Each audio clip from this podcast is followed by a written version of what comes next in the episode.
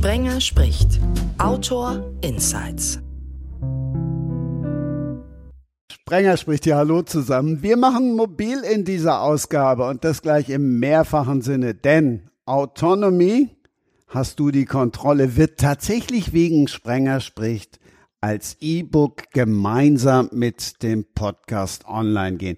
Das ist dann zur Podcast-Premiere für die Autorin gleich mal eine schöne und eine fette Überraschung zur Begrüßung. Hallo Petra Felsner. Hallo Christian, schön, dass ich dabei sein kann. Du musst jetzt noch sagen, wie echt? Mein E-Book wird vorgezogen? Das ist ja mal geil. Hm? Ja. Hm? Ich bin total begeistert. Für Petra, es ist der erste Podcast-Auftritt ever. Frau Doktor, so viel wollen wir dann noch nachreichen. Für ihn ist es sein dritter bereits bei mir. Das macht mich zum einen sehr happy und ein bisschen stolz bin ich tatsächlich obendrein, denn bei Sprenger spricht Horst Eckert auch über seinen vierten Band aus der Melia und Vincent Reihe erstmals. Hallo Horst. Hallo Christian, ich freue mich dabei zu sein. Schönen Gruß in die Runde. Für den Vorgänger, das Jahr der Gier, gab und gibt's immer noch viel Lob. Zuletzt vor Ostern noch einen weiteren Preis. Welchen? Ja, da gab es von den äh, die Stuttgarter Kriminächte verleihen alljährlich äh, vier Preise in verschiedenen Kategorien. Und in der Kategorie Bester Wirtschaftskrimi hat mein äh, Wirecard-Thriller ähm, die Das Jahr der Gier den Preis gewonnen. Und wer Horst kennt, wer ihm auf Facebook oder Instagram folgt, der weiß, wie der Bestsellerautor reist mit der Bahn. Das ist dann oftmals Realsatire pur. Und was passt da besser als ein Satiriker vor dem Herrn? Hallo Dietmar Bittrich. Hallo Christian. Ein Blick auf die Homepage bei dir, der verrät, dass du wirklich Satiriker durch und durch bist. Das Problem ist nur, was kann ich denn davon glauben, was da steht? Das ist ganz gut, äh, wenn wir gar nichts glauben. Das lernen wir ja gerade von der Bahn.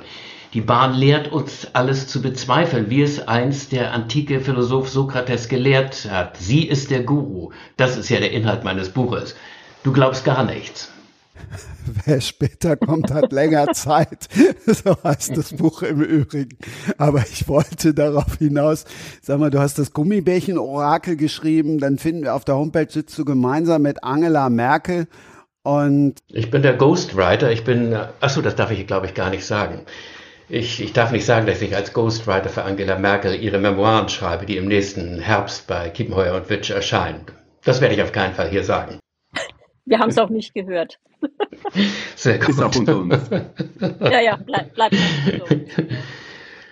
Das Schlimme ist ja, dass man jetzt echt nicht glauben, nicht weiß, was man ihm glauben kann oder nicht. Also hier steht ja auch bis zum zwölften Lebensjahr wuchs der Junge in der Wildnis auf. Das könnte ja vielleicht so ein bisschen erklären alles. Da wollen und, wir jetzt schon mehr von hören. Ja, und dann skrupellose Wilderer rotteten seine Familie aus. Mit 13 sah er zum ersten Mal elektrisches Licht.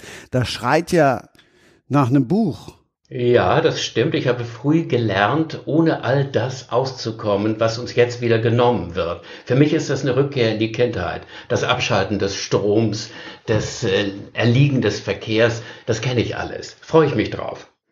Nur wenigstens einer, der sich drauf freut.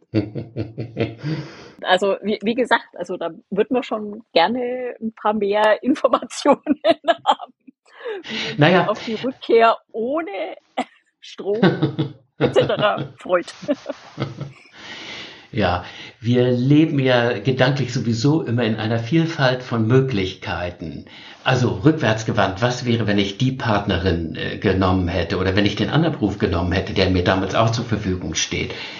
Und in die Zukunft projiziert glauben wir auch viele Möglichkeiten zu haben. Das geht in unser Urthema, ob wir die Kontrolle haben. Und diese verschiedenen Möglichkeiten, die denke ich mir in die Realität um und daraus sind verschiedene Lebensläufe entstanden, von denen Christian einen vorgelesen hat. Mein realer oh. Lebenslauf ist wesentlich biederer. Okay. Wie, wie viele parallele Lebensläufe hast du denn? naja, das äh, spielt keine Rolle. Es, äh, so wie du auch. Also du hast parallele Lebensläufe, äh, weil du dir, Petra, vorstellst, wie es gewesen wäre, wenn du dich etwas eher von deinem Mann getrennt hättest. Oder wenn du noch okay. mehr Kinder gekriegt hättest.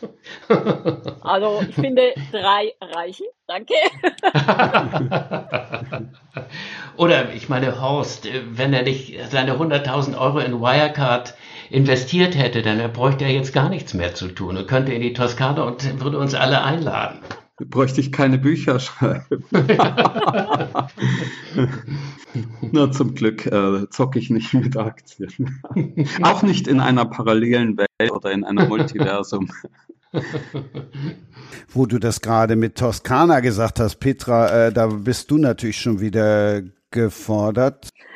Ja, also ich sitze gerade in Italien im Urlaub äh, in den Hügeln über La Spezia, schaue durchs Fenster aufs Meer, sehr schön. Das Wetter ist auch schön. Also wir hatten heute um die 22 Grad. Ihr braucht mich nicht zu beneiden. Die Gegend, die man Cinque Terre nennt? Äh, ja, genau. Also so ein bisschen westlich von hier fängt dann Cinque Terre an. Wir haben auch gestern schon die erste Wanderung gemacht. Sehr cool. Äh, allerdings haben wir dann auch festgestellt, das muss wohl die bekannteste Wanderung hier in der Gegend sein, weil wir waren nicht alleine. Und äh, ja, also ich glaube, ganz Italien war gerade auf dem Weg an der Küste äh, zwischen den Orten, äh, wie ist es, Monte Rossa und den zweiten Ort habe ich vergessen, der fängt mit V an. War aber also total nett und natürlich eine ganz tolle Aussicht, äh, sonnig, man schaut aufs Meer, also wunderschön. Kann ich sehr empfehlen. Du stellst dein Haus zur Verfügung dann, wenn du das so empfiehlst? Äh, also Leider habe ich hier kein Haus. Gell? Ich bin ja bloß im Urlaub da. Ich, ich, hätte schon gern ein Ferienhaus hier. Das ja, würde ich, würde ich nehmen. Nee, ansonsten wohn, wohnen, also äh, wohnhaft bin ich eigentlich südlich von München. Mhm. ist ja eigentlich quasi Norditalien. Gell? Ja. Ja, ja, ich, ich stimme dem insofern zu, dass es nahe an Italien ist, weil ich als Norddeutscher äh, München, was ja zum Teil von italienischen Baumeistern errichtet worden ist, immer als ein Beginn von Italien empfunden habe und äh, eigentlich alle beneidet habe, der, die südlich der Weiß, des Weißwurst-Äquators wohnen, weil sie in einer kultivierteren Landschaft wohnen. Und da die Römer, da wo, wohin die Römer gekommen sind, da ist nach wie vor heute noch der kulturelle Level ein bisschen höher als hier oben. Wir haben ein bisschen ja. die Wildnis noch. Ich glaube, Petra kannte elektrisches Licht schon vor dem 13. Lebensalter. ja. Ja. ja, wenn, wenn das auch eine Zeit war, wo so dann und wann auch in Deutschland äh, mal der Strom ausgefallen ist. Also das habe ich in meiner Jugend durchaus auch noch erlebt, ihr wahrscheinlich auch. ja, natürlich. Wir sind alle viel älter und haben, haben im Dunkeln gelebt. Ich bin ja in Bayern aufgewachsen und ich weiß noch, dass der Bayerische Rundfunk sich dann ab und zu von einer ARD-Sendung abgeschaltet hat. Beziehungsweise die nicht übertragen hat. Das gab es damals so in den 70ern. Ja, ja, stimmt. Ja, kommt bald wieder. Petra, wer Physik studiert hat, kann doch selber auch Licht machen, oder? Äh, also ich, ich schaffe es, eine Kerze anzuzünden. Das ja, kriege ich, krieg ich hin. Mit zwei Feuersteinen? Äh, nee, ich hätte jetzt da eher Streichhölzer gewählt. Ah, ja, auch gut. oder, ja. oder würdet ihr mich, mir nicht mal Streichhölzer zugestehen? doch, doch, ich, ich habe mal ein Survival-Training mitgemacht und da sollten wir auch Feuer aus Feuerstein schlagen und nach einer Stunde, wir waren zu sechs, haben wir aufgegeben und die Kursleiterin hat uns Streichhölzer gebracht. das klappt nicht, was man da immer in den Filmen sieht. Nee, nee, ist, ist glaube ich, ganz schwierig. Und ich glaube, also ich glaube, da braucht man auch ganz, habe ich zumindest mal gehört, ganz spezielle Scheine. War das so eine Kursleiterin aus Bayern, die Streichhölzer nach Hamburg mitgebracht ja, die die einzige Packung, die in Deutschland zu dem Zeitpunkt äh, existierte, nach Norden transportiert hat, heimlich mit der Deutschen Bahn. Damals fuhr sie noch. Der letzte, das war der letzte Zug. Damit konnten wir uns dann Lagerfeuer machen. Naja, ich, ich, ich sehe schon, wir kommen, wir kommen immer gleich wieder ganz schnell auf die Bahn. Das, das scheint ein Bedürfnis von allen zu sein, so schnell wie möglich loszuwerden. Ich war nämlich letzte Woche auch viel mit der Bahn unterwegs. Und? ähm, also ich, ich sag mal, ähm, also ich war, also von München nach Berlin, von Berlin nach Darmstadt und dann von Darmstadt wieder zurück nach München. Ähm, prinzipiell die Fahrt von München nach Berlin mit dem ICE lief prima. Ich habe bloß kurz vorher, und, und das war an dem Sonntag vorm Streik, also eigentlich wollte ich am Montag fahren nach Berlin, äh, haben wir dann zum Glück rechtzeitig überlegt, dass das vielleicht keine richtig prickelnd gute Idee ist, habe dann umgebucht, habe tatsächlich auch noch einen Sitzplatz bekommen. Ähm, habe dann kurz Schnappatmung bekommen, als der Regionalzug, der mich zum Münchner Bahnhof bringen sollte, ähm, ziemlich verspätet war. Hatte dann aber noch acht Minuten zum Umsteigen, also Luxus. Äh, bin dann trotzdem ins Rennen gekommen, weil mein Wagen der vorderste Nummer eins von 17 war. Ähm, also das war dann so der Einstieg. ICE-Fahrt war super, auch von Berlin nach Darmstadt ging es auch super. Äh, dann die Rückfahrt von Darmstadt nach München war interessant, äh, weil ich habe auf dem Bahnsteig erstmal den Wagen gesucht, in dem ein Sitzplatz war. Dann hat man mir gesagt, ja, der Wagen ist heute nicht dabei. ähm, bin ein bisschen unfreundlich angeraunzt worden, dass ich mich doch jetzt dann einfach woanders hinsetzen soll und äh, habe dann eigentlich nur volle Gänge gesehen, weil ich glaube, das Problem hatten mehr Leute. Später haben wir dann gehört durch eine Durchsage, dass sie leider am Vortag äh, haben sie drei Wägen in Österreich verloren. Ich fand den Ausdruck dann auch ganz hm. witzig. Äh, ja, also wir haben da in Österreich gestern drei Wägen verloren. Die sind jetzt heute leider nicht dabei. Es müssen alle ein bisschen zusammenrücken. Äh, fand ich schon eine ganz interessante Erfahrung, aber ich könnte mir vorstellen, dass Dietmar und Horst da sicherlich noch viel mehr Erfahrungen haben als ich von letzter Woche. Ja, ich buche schon so frühzeitig, dass, dass ich zwei Stunden Verspätung haben könnte und trotzdem noch rechtzeitig ankommen würde. Und nur dadurch kann man dann auch mit einem halbwegs ruhigen Gefühl Zug fahren. Im Zug, äh, egal wie langsam der dann fährt und wie viel Verspätung der hat, kann man immerhin was lesen oder was arbeiten oder Podcast hören. Äh, im, Im Auto hätte man recht Stress. Also insofern fahre ich immer noch Bahn für längere Strecken, aber man muss wirklich mit allem gefasst sein und ich habe den Eindruck, es wird immer schlimmer. Ich bin ja auch begeisterter Bahnfahrer, versuche allerdings auch immer gerade das Umsteigen zu verhindern. Aber gerade die durchgehenden, ich hatte, war jetzt zweimal in Stuttgart, einmal hatte, hatte ich da eine Lesung und, äh, und dann durfte ich da einen Preis entgegennehmen bei der Abschlussveranstaltung des Krimi-Festivals. Und äh, ich habe immer den durchgehenden Zug gebucht, weil eben, man, man kann da nichts verpassen durch Umsteigen, wenn man nicht umsteigen muss. Und äh, es ist eben bequem, aber genau diese Züge sind immer gestrichen worden und das habe ich in, in, in einem Fall dann erst am Morgen vor der Abfahrt erfahren und konnte gerade dann noch äh, einen, einen Sitzplatz in einem anderen Zug buchen, den ich dann auch mehr oder weniger erwischt habe. Ja, das hört sich für mich nach positiven Abenteuern an insgesamt. Also wer es, ich habe ja einen Gentleman äh, zitiert, der George Stevenson, den Erfinder der Dampflok. Also er hat vor 200 Jahren gelebt. Er sagte schon damals, wer oft genug Bahn fährt, wird alles und das Gegenteil von allem erleben. Wird alles und das Gegenteil von allem erleben. Und was wäre das Leben ohne Abenteuer? Ja, Wär, also wäre langweilig. Ja, es wäre langweilig, ja, aber das, wir leben im Grunde ja bisher einigermaßen ohne Abenteuer und äh, wir richten uns das Leben ja so ein, dass wir auch noch die Abenteuer unter Kontrolle haben. Das wird uns natürlich auf harmlose Weise von der Bahn genommen. Wir wissen doch nicht, wie es in Ländern ist, wo das Leben weniger geregelt ist, wo die Abenteuer wirklich sind. Wir gönnen uns mal einen Urlaub oder wir wandern nach äh, Monte Rossa und finden das schon abenteuerlich.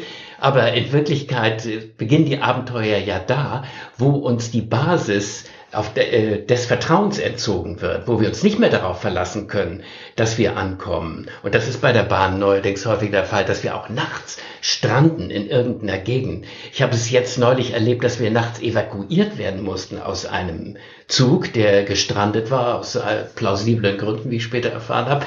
Und dann sitzt du da im Zug mit, ich glaube, 500 anderen Leuten und wartest darauf, dass irgendwann auf einem Parallelgleis ein Zug ankommt, der aus einem entfernten Bahnhof ja erst in Gang gesetzt werden muss.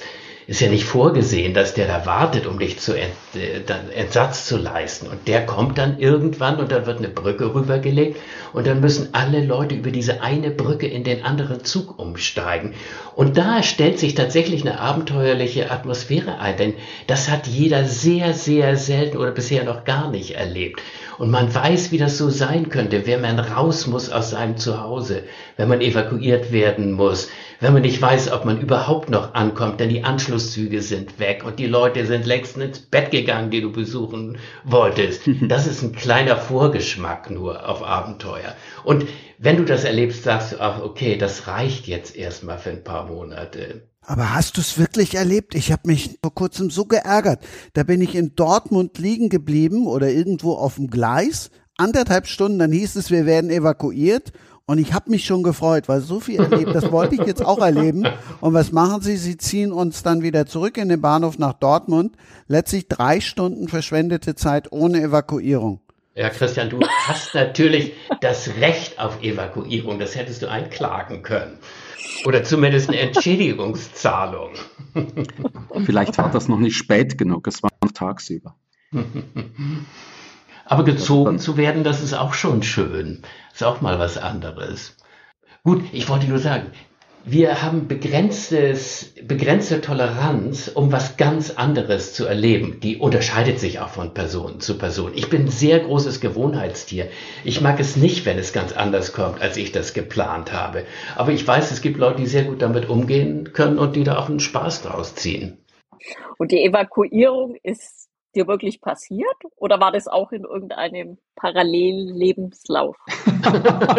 nee, das war in diesem Fall nur ein paralleler Zug. Das passiert, das passiert, äh, ist mir schon mehrmals passiert. Wenn du viel Bahn okay. fährst, äh, auf der Rückfahrt wird dir das auch passieren. Und das passiert äh, immer dann, wenn jemand beschlossen hat, ich gehe jetzt mal über die Gleise, da kommt kein Zug. Und dann kommt er eben doch und dann äh, heißt es Unfall mit Personenschaden. Und dann darf der Zug ja nicht weiterfahren, weil dann der Staatsanwalt erst kommen muss. Und dann geht es gar nicht anders. Dann wirst du in einen anderen Zug umgesetzt.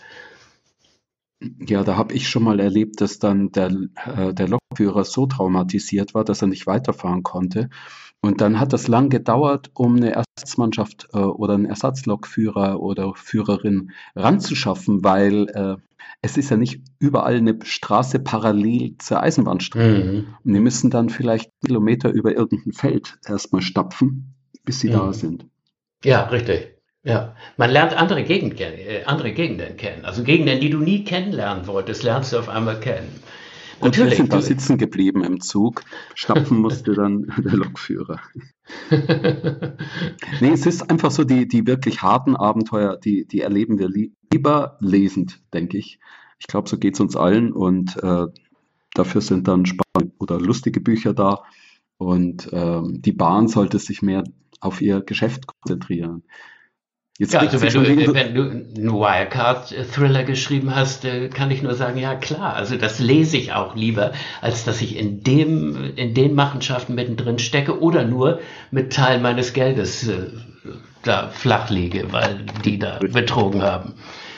Also da schreibst du bitte weiter Sachen, die ich nicht erleben möchte. Die du dann aber während der Bahnfahrt lesen kannst. Ja, das ist die angenehmere Art, wahrhaftig. Wenn wir über die Bahn sprechen, dann müssen wir natürlich über eine Stadt sprechen, über einen Bahnhof. Und? Der wäre? Stuttgart. Stuttgart wohl. Ja, das ist, da kennt ihr euch aus. Also man, man läuft da wirklich gefühlte Kilometer, bis man aus dem Bahnhofsgelände draußen ist. Man geht äh, so einen Gang entlang, der ist, äh, besteht aus Bretterwänden die Plakate befestigt sind, die zeigen, wie schön der neue Bahnhof werden wird. Und ab und zu kommt dann so, so ein Wegweiser, wo drauf steht, nur noch drei Minuten Gehweg bis zum Ausgang. Nur noch zwei Minuten Gehweg zum Ausgang und irgendwann ist man dann endlich draußen und er fragt sich, wie machen das Leute, die gehbehindert sind? Müssen die sich dann einen Rollstuhl besorgen und schieben lassen? Es ist schwierig geworden. Ja, in Stuttgart. Je, äh, das, je älter ich werde, desto mehr denke ich auch an gehbehinderte Leute. Früher waren mir die egal und jetzt weiß ich, irgendwann gehöre ich auch dazu. Das stimmt, aber das, was du da erlebt hast, das ist Disneyland. Das haben die sich von Disneyland angeguckt. Das, du bist ja auch gewesen in Euro Disney, Disney World oder Disneyland. Dann stehst du in einer Schlange, wo es, du äh, so einen Pfeiler hast und da steht drauf, ab hier nur noch 15 Minuten. Und dann biegst du um und dann ab hier nur noch 10 Minuten. Und dann ist es erst nur noch eine Stunde. Und so geht das jetzt auch in Stuttgart. Das ist Entertainment.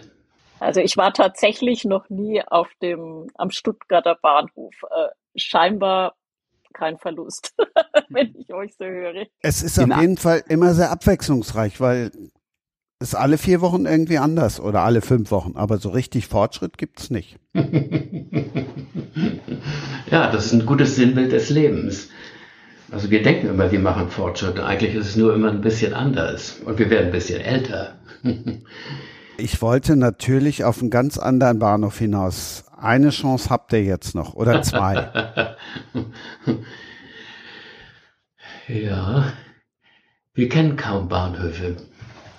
Wir kennen wir kommen ja nie Halt auf freier Strecke. ja.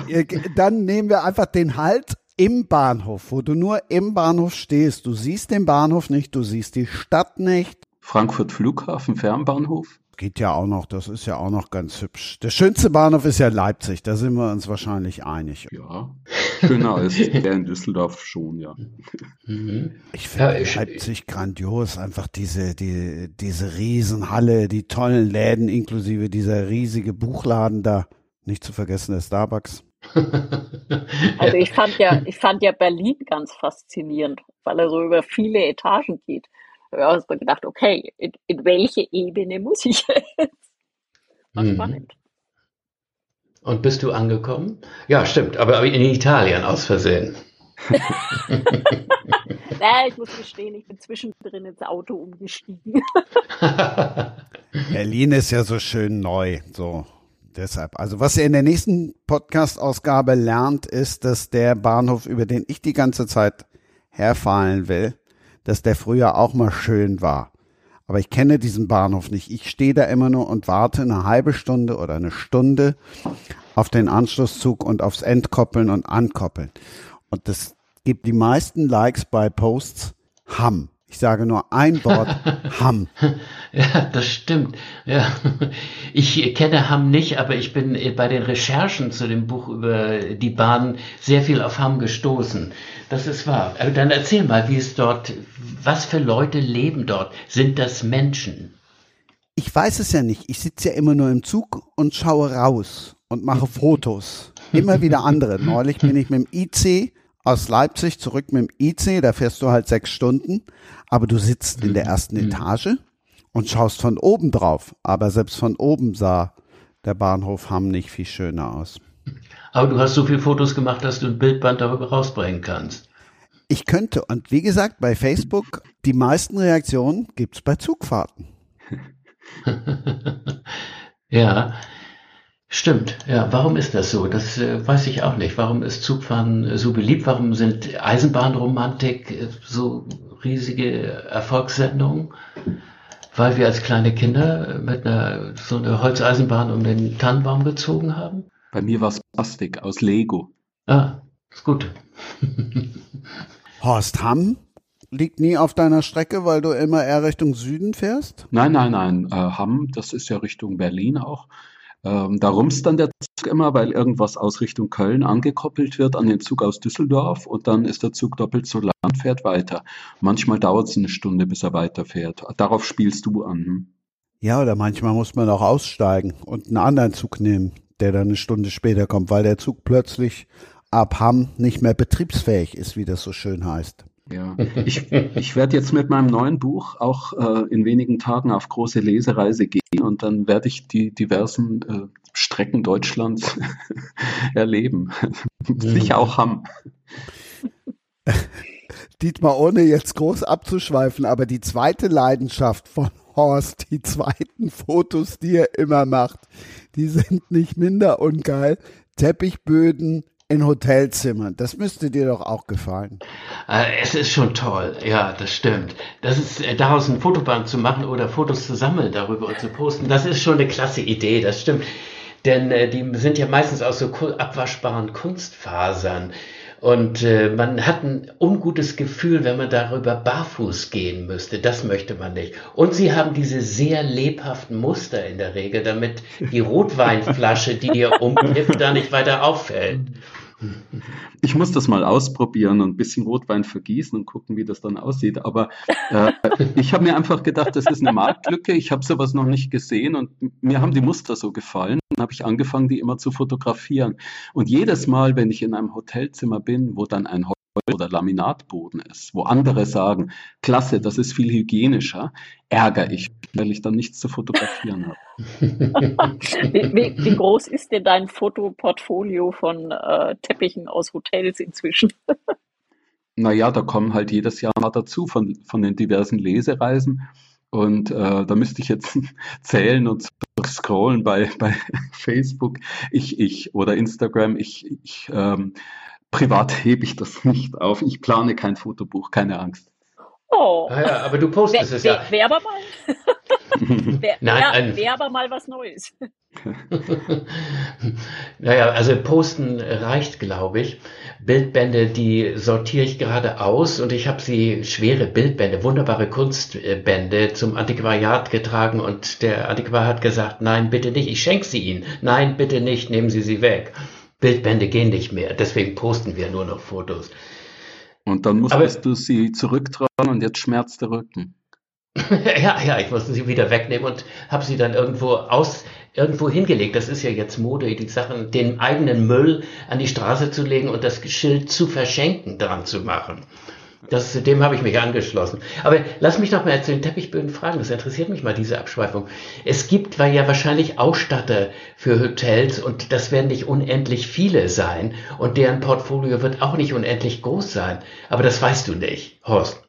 Also ich habe keine Wiederholungen erlebt in all ja. diesen Hotels. Jedes hat einen anderen Teppichboden. Als würden die sich absprechen, äh, mach bloß nicht meinen Teppichboden nach. Das, da gibt's barocke Muster mit, mit Lilien wie auf Königsmänteln. Dann gibt's, mhm. ähm, gibt's Karos, die angeordnet sind, dass die ja was Labyrinthiges ergeben. Ähm, ganz spannend. Und, und psychedelische Muster. Wenn man zu lang drauf guckt, dann ändert man wie Sid Barrett von Pink Floyd in der Klapsmühle ähm, also es ist spannend und immer wieder nett. Ja, das spielt doch eine Rolle in Hunter Thompsons Fear and Loathing in Las Vegas. ne? Der Teppichboden dort. Der sich dann auf einmal bewegt. ja, ja. Ja, das stimmt. Also ich, die, dies wird ja nicht gesendet. Ich habe äh, meine, zu meinen Drogenerfahrungen gehört auch, dass die Muster aus Teppichböden sich nicht nur bewegten, sondern zu lebendigen Wesen und zwar zu sehr unheimlichen, gruseligen Wesen wurden. Also man hat ab und zu einen Horrortrip, wenn man Drogen genommen hat, was keiner von uns hier getan hat.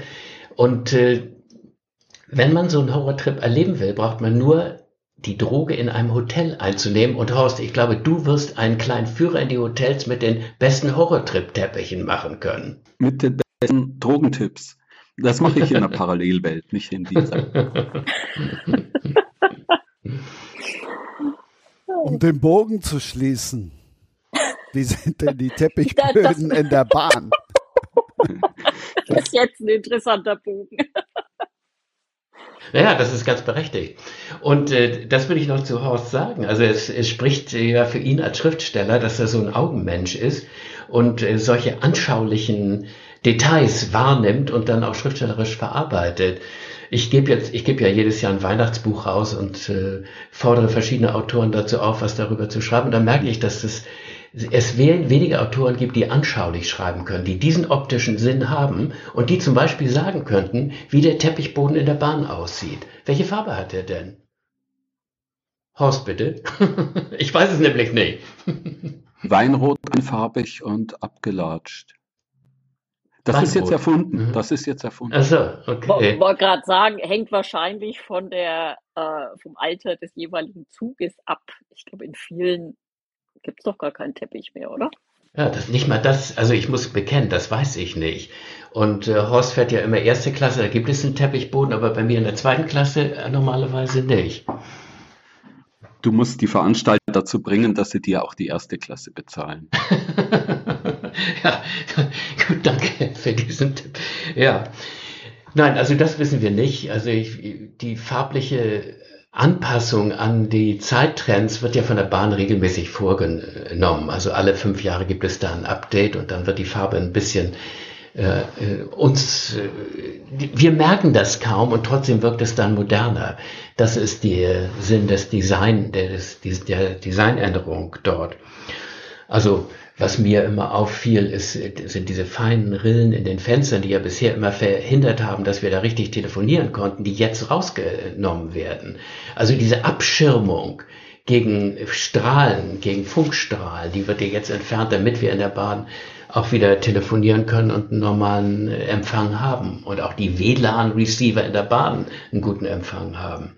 Das ist die einzige Veränderung, die ich jetzt zuletzt wahrgenommen habe. Ja, ab und zu hat man einen Zug mit einer guten WLAN-Verbindung, das stimmt. Ja, dann, wenn er im Bahnhof steht. Spätestens dann. Also Hamm, das ist die WLAN-Verbindung schlechthin. Viele fahren nur deshalb nach Hamm. Also ich glaube, das Erste, was ich nach dem Podcast mache, ist nachzuschauen, wo Hamm liegt. also ich glaube, ich war da noch nie, zumindest nicht bewusst. Dann hattest du noch nie gutes WLAN. Zwischen ah, Dortmund ja. und Bielefeld, wobei die Bielefeld gibt es ja nicht. Vielleicht geht auch Hamm nicht. Doch, Hamm gibt's. das klang jetzt sehr resigniert. Dietmar, wir haben gelernt, du fährst zweiter Klasse Bahn. Ja, es ist ruhiger, finde ich. Also den zweite Klasse Bahncard-Inhabern wird gelegentlich eine Schnupper-Bahncard für die erste Klasse angeboten. Die habe ich dann immer mal wahrgenommen aber dort äh, werden ja so sehr wichtige Gespräche geführt. Das ist so Business Talk, den, der ist in der ersten Klasse, ob du im Ruhebereich fährst oder im mit Handy gekennzeichneten Bereich, das ist ganz egal. Da, da finden die Entlassungsgespräche statt und die Verhandlungen über meine Unterhaltszahlung für die geschiedene Frau. Das ist, ist oft ganz interessant, aber ich finde es trotzdem zu unruhig. Also die, die, in der zweiten Klasse fühle ich mich normaler. Es stimmt auch, also in der ersten Klasse fühle ich mich nicht ganz gewachsen diesen Gesprächen, die da geführt werden. Mit über diese in diesen Gehaltsklassen bin ich nie gewesen. Da werde ich nie hinkommen. Ich gehe zurück in die zweite. Und wenn es die dritte gibt, würde ich das auch mal probieren. Ich glaube, ich kann da ich kann da nicht so mitreden. Äh, also ich sag, letzte Woche war glaube ich eher eine Ausnahme, wo ich mal wieder so richtig viel Bahn gefahren bin. Äh, davor bin ich ehrlich gesagt schon länger nicht mehr Bahn gefahren. Und wenn dann, meistens in der zweiten Klasse. Also vor Ostern, nach Ostern, da sitzt du in der zweiten Klasse auf dem Fußboden. Mhm. Das brauche ich auch nicht. Dann höre ich lieber Business Talk. Mhm. Mhm. Ja, Wobei, kann, ich habe es auch schon erlebt, dass man im Ruhebereich dann äh, angeraunzt wird, wenn, wenn man doch telefoniert. Ja, solche mutigen, das sind meistens Frauen, die sich das trauen, denjenigen anzuraunzen, äh, der da telefoniert. Ja, ich habe, äh, ich höre aber ganz gern zu. Also die sagen dann, ich habe schlechtes Karma, seine Eltern kommen zu Besuch oder die wollte doch gar kein Kind haben und sie hätte doch auch mal was tun können. Jetzt hat sie was davon und die Lady schräg gegenüber, die will dann Zalando, ihre Zalando-Klamotten zu doch zurückschicken, obwohl die reichlich getragen sind. Das erfährst du da alles. Das sind ganz gute Stories. Und in der ersten Klasse, da, die haben da ihre Online-Stripperin bestellt, die nicht richtig funktioniert hat. Und das sind die echten Influencer, ja, die, die, die da sind. Und die da reden dann, ich habe, wen sie entlassen wollen. Das ist doch ein Low-Performer. Und die sagen über dasselbe bei den Einstellungsgesprächen. Oder wir haben jetzt Wurzeleinwuchs in der Abwasserleitung, das musst du erstmal orten bei 5000 Quadratmeter Grundstück, das habe ich da zuletzt gehört. Da befinde ich mich unter den wichtigsten Leuten des Landes und das hat auch seinen, seinen Reiz, seinen witzigen Ich wollte gerade sagen, also für den, für den Satiriker ist es doch, glaube ich, dann eigentlich klasse, was man da so alles mitbekommt. Ja, ja, wahrscheinlich alle. fährst du, wahrscheinlich musst du schon von daher eigentlich sehr viel mit der Bahn fahren, weil wenn du selber in deinem Auto sitzt, äh, kriegst du das ja alles gar nicht mit. Ja, das stimmt, äh, das stimmt. Also Stoff äh, wird einem im Auto wenig geliefert. Da hast du vollkommen recht. Den kriegst du in der Bahn. Ja. Wer diesen Podcast jetzt tatsächlich im Zug hört, der schreibe bitte ganz schnell eine Mail an kontakt@sprengerspricht.de und er gewinnt dann eins von wer später kommt hat länger Zeit. Was in diesem Buch alles noch so steht, das hören wir dann gleich. Wer später kommt, hat länger Zeit. Ich habe viel gelacht, als ich das Buch gelesen habe, selbst als viel geplagter Vielfahrer, weil es lädt ja zur Meditation ein, unter anderem. Dietmar. ja, ja. Also das ist zunächst mal ist das ein Trostbuch äh, für die Misshelligkeiten. Es ist ein Begleiter für die Misshelligkeiten, äh, die uns die Bahn äh, unfreiwillig, muss, müssen wir ja zugeben, serviert. Es hat äh, neulich hier noch äh, einer aus dem Verkehrsministerium gesagt, die Bahn schenkt uns mehr Reisezeit, als wir gebucht haben. Die Bahn schenkt uns mehr Reisezeit, als wir gebucht haben. Also das, wir müssen das als Geschenk sehen, dass, dass wir da auf dem Bahnhof stehen oder ist ein interessanter Aspekt, ja, genau. Ja, ja. Ja, also ich äh, habe das Buch ja so aufgebaut, dass ich alles ins Positiv, ins Positive wende, gemäß dem NLP-Grundsatz. NLP war mal Mode vor 10, 20 Jahren, neurolinguistisches Programmieren. Die haben gesagt, in jeder Krise steckt eine Chance. Und da uns die Bahn so viele Krisen serviert, kriegen wir da natürlich unheimlich viele Chancen. Never waste a good crisis, sagte Churchill. Das ist 80 Jahre her. Und ich habe noch, weil du gerade äh, Christian Achtsamkeit erwähnt hast, das habe ich natürlich auch noch reingenommen, diesen Trend, der seit zehn Jahren äh, hunderte von Büchern hervorgebracht hat, wo man überall achtsam sein soll. Jetzt soll man ja auch achtsam morden. Das ist ein großer Erfolg. Und diese Achtsamkeit geht ja zurück auf äh, Thich Nhat Hanh, so einen vietnamesischen buddhistischen Lehrer, der äh, die buddhistische Grundformel mal kurz äh, zusammengefasst hat in einem Satz, es sollte anders sein, als es ist. Das ist die buddhistische Grundformel für das Leiden. Es sollte anders sein, als es ist. Das erleben wir ja ständig. Und in der Bahn erleben wir es dauernd. Also derjenige, der sich dazu uns auf den Nebensitz pflanzt und vor sich gleich mit so einer riesigen Schweißwolke, Dunstwolke uns einhüllt, das, den wollen wir natürlich nicht haben. Der sollte anders sein, sollte woanders sitzen zumindest. Der Zug hätte pünktlich sein sollen. Oder ich hätte den Anschlusszug doch mindestens haben wollen. Ich möchte gerne in Fahrtrichtung sitzen. Das Bordrestaurant soll bitte geöffnet haben. Und wenn es geöffnet hat, dann soll es bitte nicht alle Gerichte gestrichen haben, sondern noch vorrätig haben. So. Also dauernd stoßen wir auf unsere eigene Reaktion. Wir wollen es anders haben. Und wir wissen, glaube ich, ich glaube, Anais Nin hat gesagt, wir sehen die Dinge nicht, wie sie sind, sondern wir sehen die Dinge, wie wir selbst sind. Das kann man ja so ein bisschen mit Psychologie und Philosophie bejahen. Wir sehen die Dinge so, wie wir selbst sind. Wir projizieren uns ständig in die Welt. Und in der Bahn begegnen wir uns mit anderen Worten ständig selbst. Und so ist das Buch aufgebaut. In jeder Misshelligkeit, die dir begegnet, also die geänderte Wagenreihung ist ja das Erste, was dir passiert auf dem Bahnhof. Oder das Abteil ist nicht vorhanden, in dem du deinen Platz gebucht hast. Oder die Erwachsenen, die da, die, das Ehepaar, was mit drei Kindern eingestiegen ist, denen sind die Kinder ganz egal, die springen jetzt über deinen Sitz. Überall wirst du Möglichkeiten finden, dir selbst zu begegnen, deinen eigenen Reaktionen zu begegnen und dich selbst besser kennenzulernen.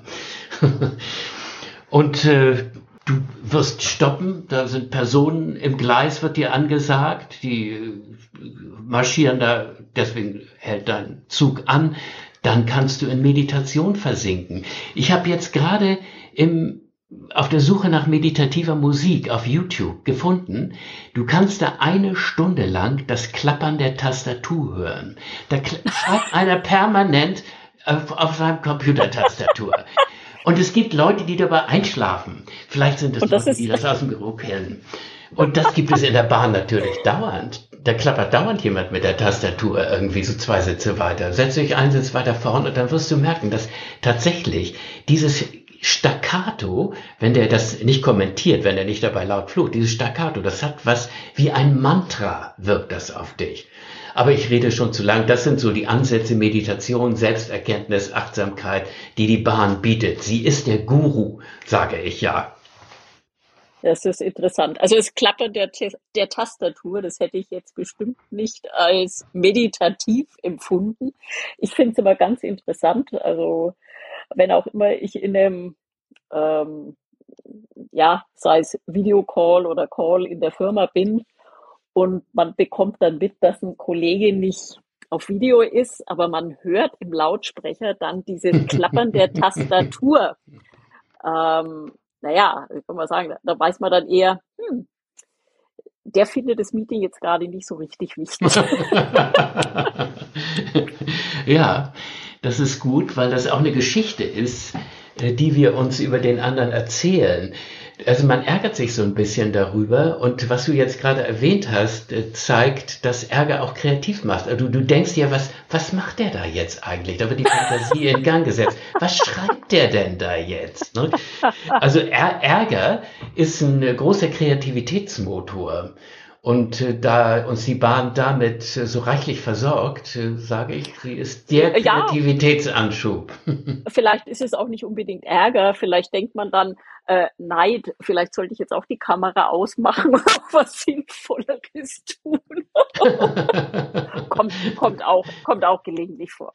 Ja, klar. Neid, Neid ist ja auch so ein Kreativitätsanschub natürlich. Ich wär, hätte besser da hinten gesessen, wo diese Dame da so sitzt. Oder ich wäre besser im anderen, äh, da wie die da hinten eingestiegen sind, die haben es gut. Die den Zug genommen haben, die das Reiseziel genommen haben. Klar, da ist, wird die Fantasie angeregt. Das ist eine wichtige Aufgabe von Neid. Dietmar, das Buch gibt's schon ein bisschen länger. Trotzdem, allein wenn ich den, den ersten Satz lese, dann weiß ich, ich will noch mehr hören. Die Bahn ist eine Weisheitslehrerin, wahrscheinlich die beste, die wir haben. Sie schenkt Einsicht. Wer ein Ticket erwirbt, und selbst wer schwarz fährt, bekommt nicht nur die Reise, sondern ein, dazu ein unvergleichliches Coaching-Angebot. Ja, ja, das stimmt. Also ich habe mehrere Coaching-Seminare im Laufe meines Lebens äh, besucht und das, was dort gelehrt wird, das kann man ganz einfach auch in der Bahn lernen. Man braucht nicht 1000 Euro, auch nicht mal ein paar hundert Euro, nicht mal 50 Euro für eine Einzelsitzung oder 80 oder 120 Euro auszugeben. Die Fahrkarte reicht. Man wird da gecoacht.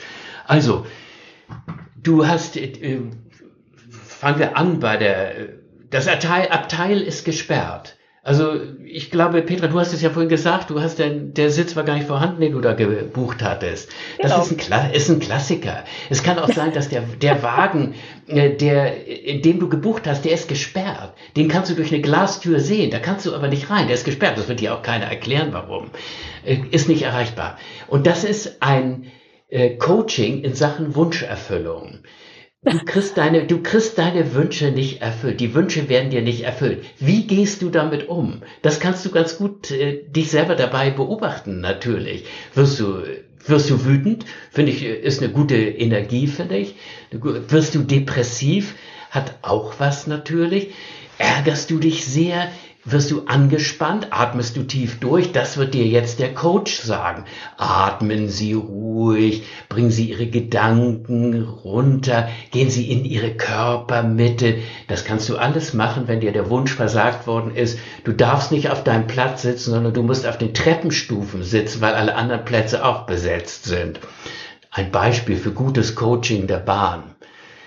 Ich erkläre das natürlich noch ein bisschen genauer für die, wenn du, denn du wirst sehr viel Zeit haben, dieses Buch zu lesen, wenn du demnächst mit der Bahn fährst. Du kannst das durchlesen. Du wirst, äh, du kannst es zweimal durchlesen bei den Verspätungen, die für dich vorgesehen sind.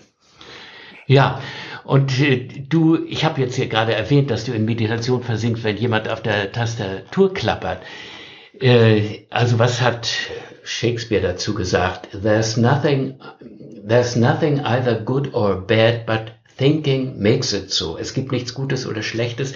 Das Denken macht es ja erst dazu. Das kannst du ständig, äh, ständig überprüfen, wenn du mit der Bahn fährst. Deine eigenen Gedanken füllen die Ereignisse, die dort stattfinden. Wir lernen doch in diesen Coaching-Büchern, in diesen Achtsamkeitsbüchern, bei Eckhart Tolle, wir sollen im Hier und Jetzt sein. Und dazu ermuntert uns die Bahn. Das ist der, die größte, das größte, der größte Coaching-Tipp. Sei hier jetzt. In Wirklichkeit sind wir mit Gedanken ja immer woanders. Und das merken wir in der Bahn. Wir wollen schon woanders sein. Wir wollen nicht hier sein, wo wir sind. Wir wollen nicht, dass derjenige, der dauernd uns anglotzt. Wir wollen, dass der Schaffner weitergeht. So. Was ist hier und jetzt? Hier und jetzt ist gar nichts im Grunde. Da sind wir eigentlich vollkommen in Ruhe und in Frieden mit uns selbst. Wenn wir nicht dauernd den Gedanken folgen, dass wir lieber woanders sein wollen oder dass wir es anders ge gern gehabt hätten, dass wir lieber einen anderen Zug gebucht hätten. Also auch in die Vergangenheit projizieren wir uns ja dauernd und bereuen das, haben Schuldgefühle. Wir gehen in die Zukunft und haben Angst oder haben Hoffnung natürlich auch, aber wir sind ganz selten hier und jetzt. Aber das ist die einzige Rettung vor den Misshelligkeiten, nicht nur der Bahn, sondern des Lebens überhaupt. Hier, jetzt, hier zu sein. Nur hier und nicht dauernd in den Gedanken, was passieren könnte. Bitte sehr, das lehrt die Bahn. Zumindest in Zusammenhang mit diesem Buch. Größer, mehr Erleuchtung geht nicht. Jetzt habe ich eine Menge gelernt. Also einerseits, dass Shakespeare auch schon das Klappern der Tastaturen in der Bahn gehört hat und dass, dass ich selbst ähm, beim Bahnfahren andere Leute zur Meditation anrege, wenn ich nämlich ein Kapitel meines nächsten Romans während der Reise schreibe. Das ist gut. Also ich werde künftig jede Stunde dann mit dem Hut rumgehen, um meinen Obolus als Meditationslehrer einzusammeln. Herr Horst, das machst du ja leider nicht. Wenn du das machen würdest, dann hättest du eine super Story. Und ich würde dieses Kapitel auch extra anfügen in die nächste Auflage natürlich. Da ist einer mit dem Hut rumgegangen. Was hat der erlebt? Mal mit dem Hut rumgehen in der Bahn und sagen, danke, ich habe Sie zur Meditation angeleitet. Bitte kleine Spende für mich buddhistischen Mönch. ja, die Reaktionen wären bestimmt spannend. Ja. Auf jeden Fall sind Horst Bücher allesamt lesenswerter als die erleuchtende Lektüre, der du auch ein eigenes Kapitel widmest. Auch das ist köstlich. Das Magazin Mobil. Ja, das Magazin Mobil, es gibt es ja Gott sei Dank kostenlos. Äh, ich glaube, dass, ich weiß, ist, ich, hilf mir mal, hängt das immer noch an so Haken äh, von der Decke oder wo finden wir das eigentlich? Ich habe mir das extra ein paar Exemplare mitgenommen. Ja, da gibt es immer dann, äh, also normalerweise, ich, ich kenne es so, dass es unbeachtet vom Haken baumelt oder es steckt in der Lasche hinterm Sitz und da kommt irgend so eine bekannte, auf dem Titelbild irgendeine bekannte oder weniger bekannte Persönlichkeit unserer Zeit, die äh, erläutert dann im Heft, wie sie ihre Work-Life-Balance hält und was sie Gutes tut natürlich, wie sie sich ständig neu erfindet, wie sie Erholung in der Natur sucht und sich für Klimaschutz und, und für Geflüchtete engagiert. So. Und dann, das ist, da blätterst du natürlich mit fliegenden Seiten um, was kommt da noch? Und dann kommt ein Rückblick auf die letzte Bundesgartenschau und ein Vorausblick auf die nächste Urlaubssaison mit besonderer Empfehlung der Orte, an denen Hund und Mensch zusammen Ferien machen können. Dann gibt es ein Städteporträt und so eine Residenzstadt mit zwei Kirchtürmen eine Fernsehschauspielerin, die eine Bergwanderung gemacht hat und ein Sänger, der jetzt Stand-up-Paddling macht und ein paar Bloggerinnen erzählen, wie sie zum Bloggen gekommen sind und das sollst du da alles lesen. Und die Bahn äh, gibt dann natürlich Nachrichten über sich selbst unter dem Motto, wir sind unterwegs in die Zukunft. Und dann gibt es zum Schluss meistens noch äh, was zu gewinnen, und zwar das äh, ausgewilderte Bahnmaskottchen Max Maulwurf als Plüschtür. Erinnerst du dich an Max Maulwurf? Der kündigt immer die Baustellen an und den gibt es als Plüschtier und den gewinnst du, wenn du irgendein so Rätsel richtig löst. Dieses Magazin für ältere Menschen hieß früher Die schöne Welt und noch viel früher hieß es Rad und Schiene. Das war dann mehr technisch natürlich. Jetzt edelt das oder illustriert wieder, hört zu. Und da sage ich, das führt zur Erleuchtung, wenn du dieses Magazin richtig liest. Und wie liest man es richtig? Das hat der Dalai Lama erläutert. Der hat gesagt, in einem Buch liest du nicht die Worte, sondern das Weiße zwischen den Worten. Du siehst den, liest den Hintergrund, auf dem die Worte stehen, nicht die Buchstaben, sondern den unbedruckten freien Raum zwischen ihnen. Denn die Leerheit ist unendlich. Ich zitiere nur den Dalai Lama und die zeigt sich in jedem Buch.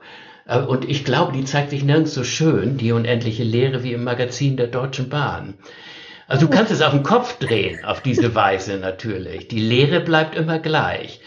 Und das ist äh, buddhistische Erleuchtung, dass die Lehre ist der grundlose Grund, aus dem alles ersteht und wieder versinkt. Jeder Gedanke, jede Geschichte.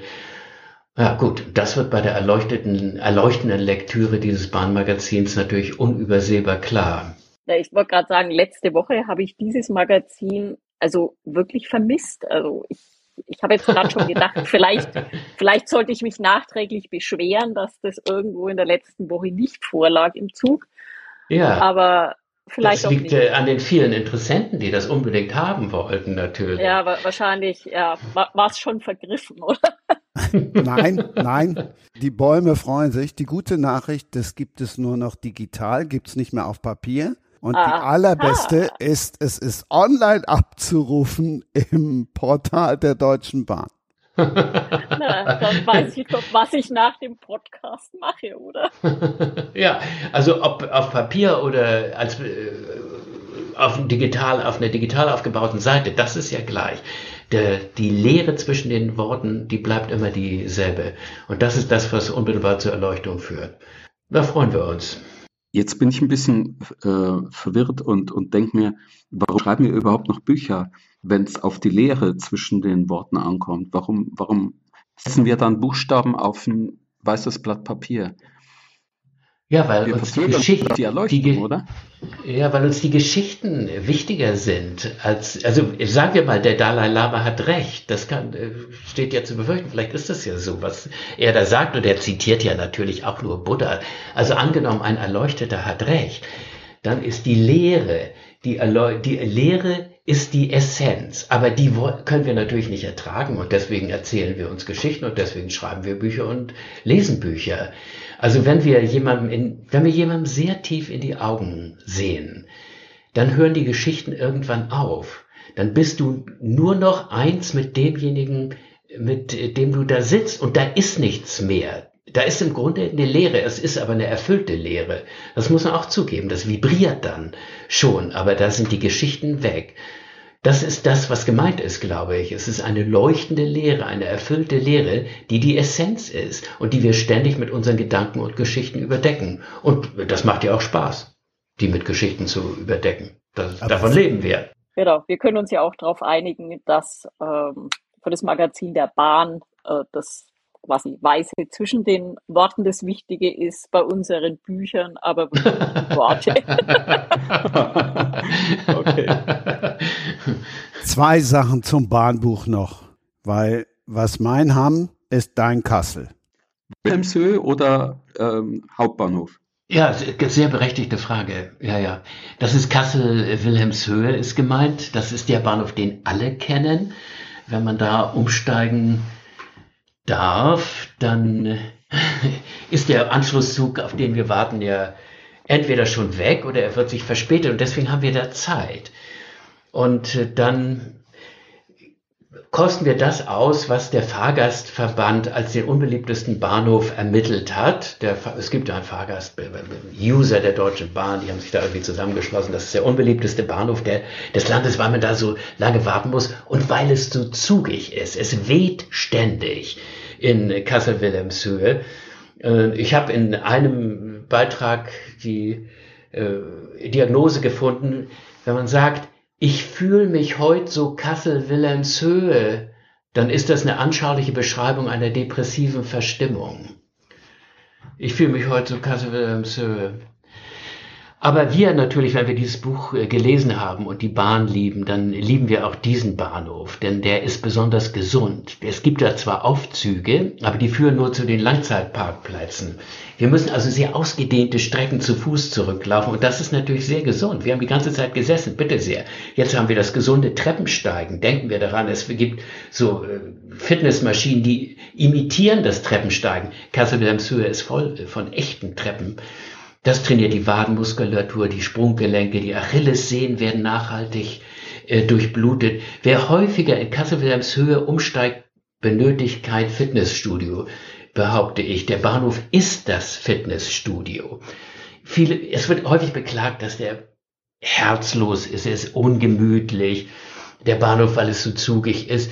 Und es, da weise ich darauf hin, dass es im Orient extra solche Gebäude gibt. Ich meine den Palast der Winde in Rajasthan, in Jaipur, der heißt Hava Mahal, der Palast der Winde. Da hat irgendein Großmogul tausend vergitterte Fenster einbauen lassen, um in den Innenräumen eine kühlende Luftzirkulation zu erzeugen. Und die Ingenieure in Kassel sind mit ein bisschen Beton ausgekommen. Das ist ein Palast der Winde. Und wir haben auch von diesen Wüstenstädten im Iran gehört. Ich habe mir das auch angesehen, wo es sogenannte Windtürme gibt, die ohne energiefressende Klimaanlage durch so einen Kamineffekt die warme Luft aus den Bäumen, Räumen abführen. Und zwar so, dass ständig kühle Luft nachströmt. Bitte sehr, das haben wir in Kassel-Wilhelmshöhe. Das ist Höhe, das ist ein großer Windturm, wenn auch in der Horizontal, in der Horizontalen. Und was andere sehen, die sehen in Kassel-Wilhelmshöhe, das ist ungemütlich, das ist hässlich, das ist windig, das ist kalt. Die sind frustriert. Und was wir sehen, zwei Welterbestädte, Hava Mahal, den Palast der Winde, und Bad Gir, die Windtürme, beides Welterbestädte, sind hier in einem Bauwerk vereint. Plus Fitnessangebot. Und da sind wir wirklich dankbar. Horst, wir freuen uns auf die nächsten Bahnfahrten. Gehen Sie entspannter an. Jetzt bauen wir noch einen Palast der Winde am Polarkreis. da frieren wir dann richtig. Horst ist ja das dritte Mal dabei. Und die ersten beiden Male gab es noch den Hashtag Books and Sports vor allen Dingen. Und zum Hashtag Sports passt dann noch ein Kapitel, nämlich der Bahnhof, der öfter mal vergessen wird. Wolfsburg. Wolfsburg. Da habe ich noch nie angehalten oder bin noch nie ausgestiegen. Du wolltest wahrscheinlich auch nie aussteigen da. Ich wollte oder ich möchte da ja immer aussteigen. Manchmal Du bist nicht. da beruflich. Ja. Aber mich hat es da noch nicht hingezogen. Wie kommst du da drauf? Das ist ja mehrfach durch die Presse gegangen. Inzwischen sind die Lokomotivführer fahren an Wolfsburg vorbei.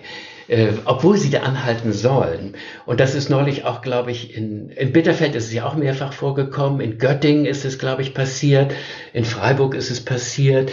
Ähm, ich ich habe es nur einmal und ich weiß nicht, vielleicht, es kann nicht Hamm gewesen sein, wo der Zug nicht anhielt. Also wir traten so ein Stück vor, wir alle. Der Zug, das kündigt sich ja durch so ein fernes Rauschen an und dann siehst du die Lokomotive, die saust jetzt rein und wunderst dich, wieso verlangsamt die eigentlich nicht die Geschwindigkeit? Und äh, du hast deinen Koffer hochgenommen, du weißt, wo dein Abteil ungefähr halten wird und die Bahn fährt einfach vorbei. Ungläubiges Staunen. Und wenn du in die Türen guckst, wo die Leute stehen, die hier aussteigen wollten, sagen wir, es ist Ham, dann siehst du bei denen auch so in völlig perplexe Augen. Wieso fährt meine, meine Bahn hier, hier weiter, wo ich auch gerade aussteigen will? Ja, das ist der Lokomotivführer. Warum ist das so? Also ich glaube, wir verstehen den Lokführer. Die kommen an so vielen Provinzbahnhöfen vorbei, an denen kein Halt eingeplant ist. Da fällt ihm die Stadt Hamm gar nicht mehr auf. Oder sagen wir Dortmund, ist es ja auch neulich so gewesen. Und äh, dann regen sich alle auf äh, auf dem Bahnhof und ich habe dann äh, neulich gesagt, es heißt immer, die Lokführer, die haben einfach die Nase voll von dieser Phrase, wir müssen die Leute da abholen, wo sie stehen. Nein, das lassen wir jetzt mal, jetzt fahren wir mal durch, wo die stehen. Und äh, Es gibt einen berühmten japanischen Weisen, Musu Suseki, der hat gesagt, irgendwann stehst du am Ufer und das vollbesetzte bunte Boot des Lebens legt nicht mehr an, um dich mitzunehmen. Und das ist, das ist ein Gleichnis aus dem Mittelalter. Und das ist heute der Hochgeschwindigkeitszug des Lebens, der dich da stehen lässt. Und das ist eine Übung in Vergänglichkeit. Die anderen regen sich darüber auf, du lächelst ganz gelassen, weil du die Vergänglichkeit jetzt geschmeckt hast. Also ihr habt jetzt zwei Möglichkeiten. ihr könnt das Buch gewinnen und Spaß haben in der Bahn. Schreibt einfach. Ihr könnt es aber auch ganz anders machen und sagen, scheiß auf die Bahn, ich setz mich ins Auto und am liebsten in eins, das alleine fährt. Das klang jetzt wie eine Überleitung, oder? Das war eine Überleitung, außer, dass, außer, wenn Horst, außer wenn Horst jetzt sagt, um Gottes Willen, ich würde mich nie in ein selbstfahrendes Auto setzen. Habe ich nicht vor, aber ich, ich unterhalte mich gern drüber. Abgesehen davon, äh, ja, also ich, ich weiß auch nicht, ob ich mich in ein äh, völlig autonom fahrendes Auto setzen würde. Äh, vielleicht doch, äh, weil so, so, wenn man so ein bisschen mitkriegt, wie weit die Technik ist, glaube ich schon, dass wir da jetzt einigermaßen fortgeschritten sind. Ähm, auf der anderen Seite habe ich aber auch mal gehört, dass gerade so meine Generation äh, eigentlich die Generation ist, die dem Ganzen am reserviertesten gegenübersteht. Wahrscheinlich einfach, weil wir so mit dem Auto aufgewachsen sind und so an Gangschaltungen noch gewöhnt sind, dass wir schon ähm, sozusagen mit Automatik ein Problem haben. und da ist natürlich so ein Wechsel recht schwierig.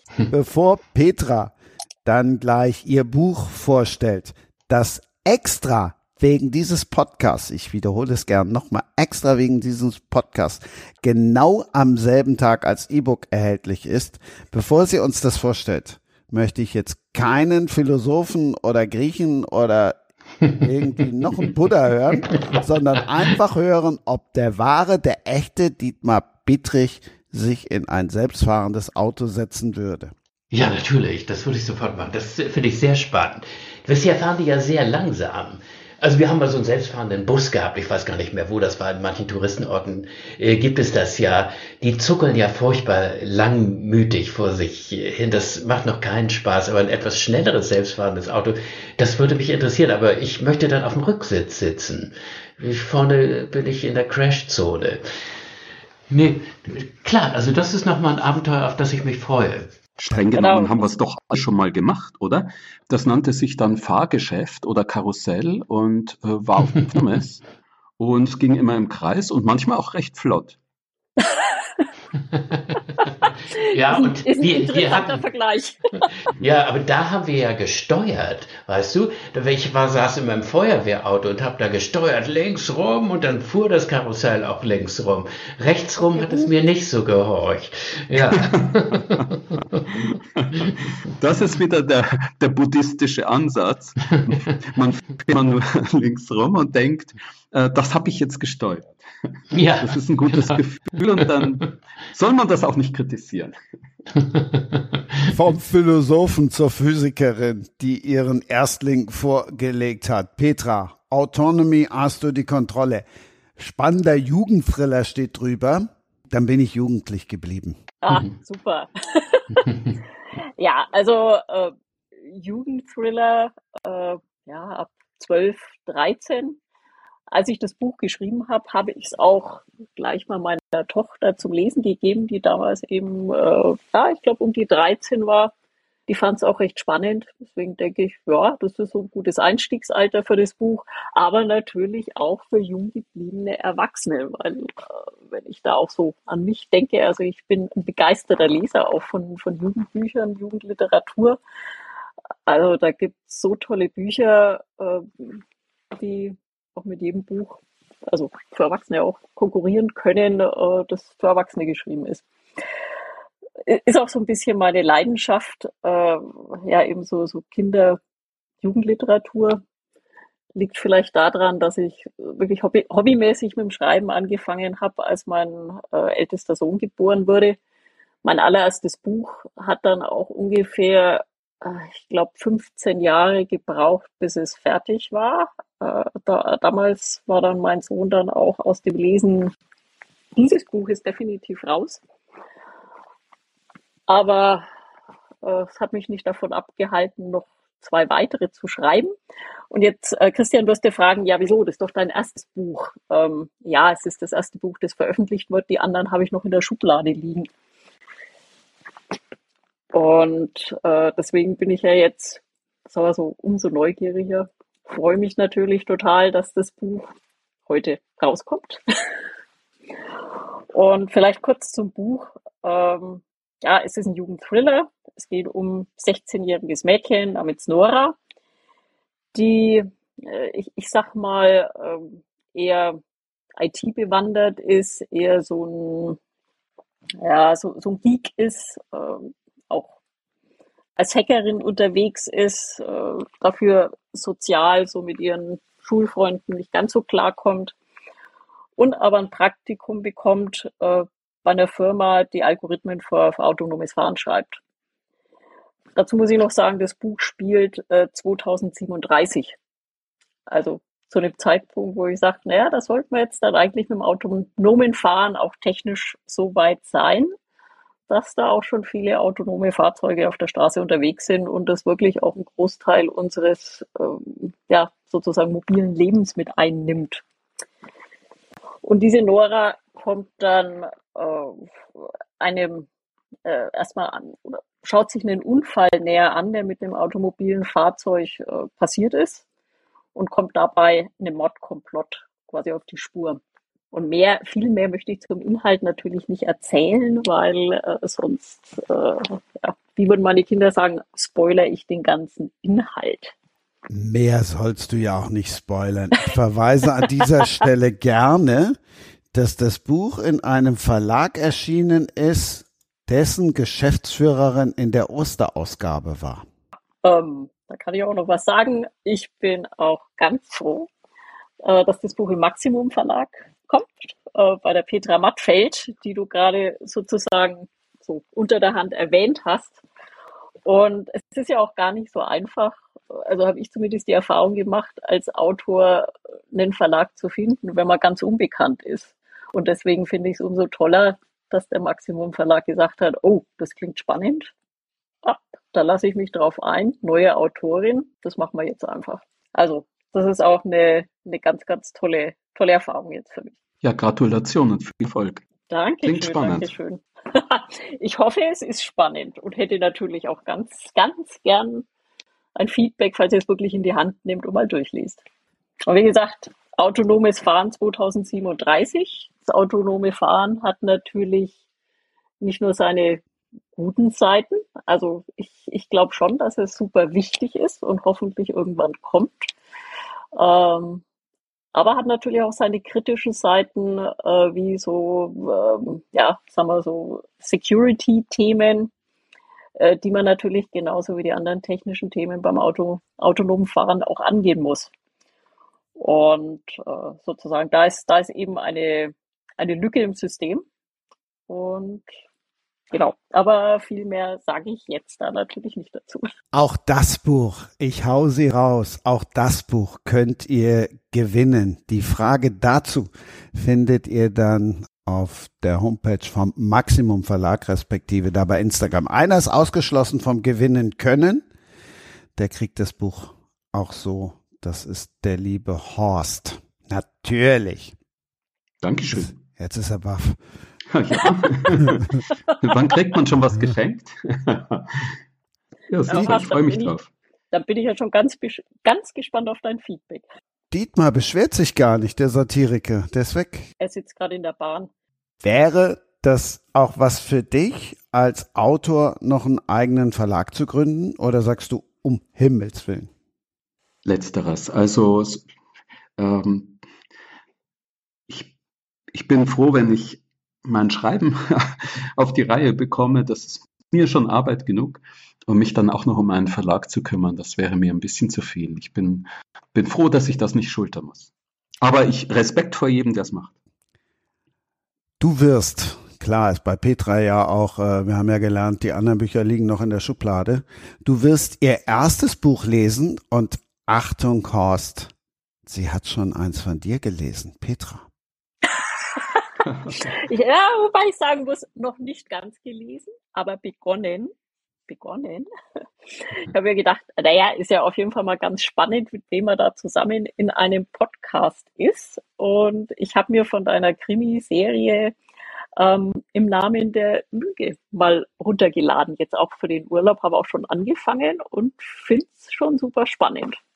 Der Einstieg in die Melia und Vincent-Reihe. Ja. Genau, genau.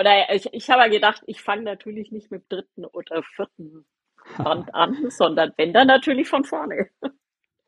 Ja, was sich durch die Reihe zieht, ist, ist so das Privatleben von Vincent und Melia. Und dem Buch, das du jetzt liest, da lernen sie sich gerade erstmal kennen. Oh, okay. Bin ich ja, bin ich ja sehr neugierig.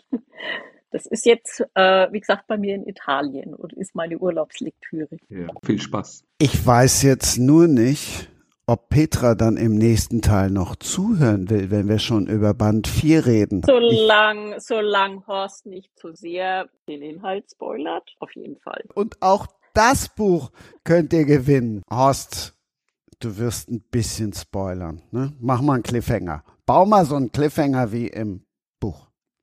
Ich werde nichts über das Privatleben erzählen, weil da würde ich wirklich spoilern. Und die Fälle in den Büchern, die sind ja abgeschlossen. Das sind ja ganz unterschiedliche Geschichten, unterschiedliche Mordfälle, wenn man so will, die da bearbeitet werden. Im aktuellen Fall äh, die Macht der Wölfe. Und Wölfe sind jetzt nicht die Vierbeiner, sondern das sind ja eine Gruppe von vor allem Männern, die sich so ein bisschen mit den Wölfen vergleichen und glauben, sie hätten die Macht. Melia ist eigentlich äh, auf Urlaub in Berlin und sie besucht ihren Vater, der hochrangiger Politiker war und äh, sowas wie Mentor der heutigen Kanzlerin war und ein bisschen noch ist. Und auf einmal äh, wird sie zu Hilfe gerufen. Die Kanzlerin wird nämlich erpresst und Melia soll ihr helfen. Und die Sache ist zwickt. Was wird sie tun? Das ist mal ein Cliffhanger. Dietmar hat, glaube ich, die Taste so malträtiert, als er gerufen hat, hier, hier, hier, ich will auch eins, dass wir ihn gar nicht gehört haben. Das passiert mir immer wieder. Das ist ein bisschen die Geschichte meines Lebens, dass ich die falsche Taste drücke, wenn ich was haben will, dann kriege ich es nicht. Ja, das äh, würde ich schon ganz gerne haben, denn äh, das ist äh, ein Thema der Zukunft und ich freue mich so darauf, weil ich auch in ein Alter kommen werde, das habe ich jetzt gelesen, wo ich eine Führerscheinprüfung wiederholen muss und meine Fahrtüchtigkeit beweisen soll. Und das werde ich nicht können. Deshalb will ich autonom fahren und ich möchte dieses Buch vorweisen als mein Führerschein. Oh, äh, das, das ist ein interessanter Ansatz. Naja, vielleicht klappt es ja. Vorweis. Ansonsten müssen wir dann wahrscheinlich auf die autonomen äh, Level 4 Autos warten, äh, bis wir wahrscheinlich dann irgendwann im Alter uns Passagiere herumfahren lassen. Also dann nochmal der Hinweis, ihr könnt das Buch gewinnen, indem ihr ganz einfach auf die Verlagsseite geht. Da gibt's dann eine Frage, respektive äh, bei Instagram, kannst du immer so schön sagen, Insta Instagram. Oder aber wie gesagt, beim Maximum Verlag über Dietmars Buch haben wir ja auch schon gesprochen, das könnt ihr auch gewinnen. Da gibt's dann bei mir eine Frage auf Facebook zu. Und wir haben dann noch ein Buch. Ich bin gespannt, wie sehr er jetzt spoilert. Ich bin dankbar, dass er das erste Mal darüber bei Sprenger spricht. Ich habe vor mir 472 Seiten ohne Epilog, mit Epilog, tatsächlich im Buch, in Papier. 475 Seiten. Die Macht der Wölfe Horst Eckert. Ja, das Buch ist ziemlich groß gedruckt. Deswegen sind es so viele Seiten. Das ist aber sehr, sehr userfreundlich. Also man kann das auch ohne Brille lesen. Äh, wolltest du Inhalt hören? Ich kann es ich kann's, ich, ich kann's nicht ohne Brille lesen. Ja, ich möchte gerne was zum Inhalt hören, obwohl ich natürlich weit vorn bin. Ich kenne den Inhalt, aber sonst kennen mhm. ihn ja noch die wenigsten. Denn das Buch ist für die meisten, Horst ist ja ein Cleverle, für die meisten ist das Buch zwei Tage vor dem Podcast erhältlich gewesen. Horst hat aber für alle die, die ab Düsseldorf verreisen im Flughafen, schon die ersten ausgelegt. Also die ersten haben es dann auch schon im Osterurlaub gelesen. Alle anderen kriegen jetzt ganz viele Gründe, um es zu lesen. Naja, wir hatten ja gerade schon äh, den, den Cliffhanger und ich löse den jetzt auf und äh, ja, Melia bemüht sich, die Kanzlerin zu retten. Es gelingt ihr nicht und auf einmal findet sich Melia wieder in einer riesen ja, äh, die da hinter den Kulissen abläuft und die Kanzlerin äh, kämpft um ihr Amt und, ähm, und wir haben es zu tun mit mit einer neuen populistischen Partei, die gegründet wird, mit Querdenkern demonstrieren und auf einmal stehen Neuwahlen bevor und das Land droht zu kippen. So viele Länder, ich habe das so, wir haben das so beobachtet in den letzten Jahren, dass viele Länder äh, auf die rechtspopulistische Seite gekippt sind. Also die USA unter Trump, äh, die, die Briten äh, in den letzten Jahren mit den, mit den ähm, Konservativen, die immer rechtspopulistischer wurden mit dem Brexit und äh, die skandinavischen Länder, wo Rechtspopulisten regieren. Und ich habe mir so überlegt, wie funktioniert das? Wie läuft sowas ab? Und was, was hat das Konsequenzen? Und das habe ich so ein bisschen in Thriller verpackt. Und das Spannende war, ich war schon mitten unterm Schreiben. Auf einmal gab es da dann den Überfall Russlands auf die Ukraine. Ich habe dann mal so ein bisschen beim Schreiben innegehalten und einfach nur aus Interesse mir den, den Bestseller geholt von Catherine Belton, die über, über Russland geschrieben hat. Putins Netz heißt das Buch, wie sich der KGB Russland zurückholte und dann den Westen ins Auge fasste. Also das hat sie geschrieben noch vor dem Überfall. Und ähm, dann habe ich auf einmal gemerkt, ich muss das mit einbauen, weil das gibt meiner eigenen Geschichte ganz viel mehr äh, Tiefe und Aktualität. Und natürlich hat dann Russland auch seine Finger im Spiel. Im Prolog kommt schon Putin vor. Mhm. Kann ich da mal was unter Kollegen fragen? Wenn du 400, äh, also 475 Seiten ist es dick. Du äh, warst in der Arbeit, als der Überfall auf die Ukraine kam.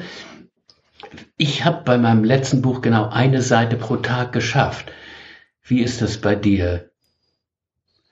Ich bemühe mich, ein Kapitel pro Tag zu schaffen und meine Kapitel sind aber kurz, also schon mehr als eine Seite.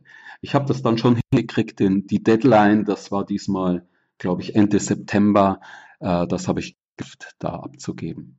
Ja, du hältst dich also nicht an den Rat von Hunter Thompson, der sagte, die Arbeit beginnt am Abgabetag.